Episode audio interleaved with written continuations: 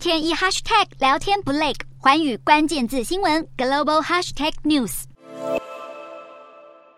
不少民众跳入运河中游泳消暑，一旁还有人在大晒日光浴。这里是中国首都北京，看起来生活惬意，但其实从五月初开始，北京已经有超过一千六百个确诊病例，一直处于紧张状态。这个数字对其他国家可能已经是常态，但这对于实行清零政策的中国来说，是一个很高的数字，并坚持严格的防疫措施。而这也让北京人开始找各种办法应对，与当局玩起猫捉老鼠的游戏。受到高传染力的 Omicron 变异株肆虐，中国目前是疫情爆发以来最严重的情况，也是最后一个大型经济体还坚持清零政策，实施大规模筛检和严格的封锁措施。这些限制让中国企业受到重挫。中国国务院总理李克强二十五号对中国经济发出不寻常的严厉警告。李克强指出，中国必须避免第二季经济萎缩，如果无法维持一定的经济扩张张速率，将会付出重大代价，并面对漫长的复苏之路。中国官员陷入了窘境，因为中国国家主席习近平强调必须推动清零政策，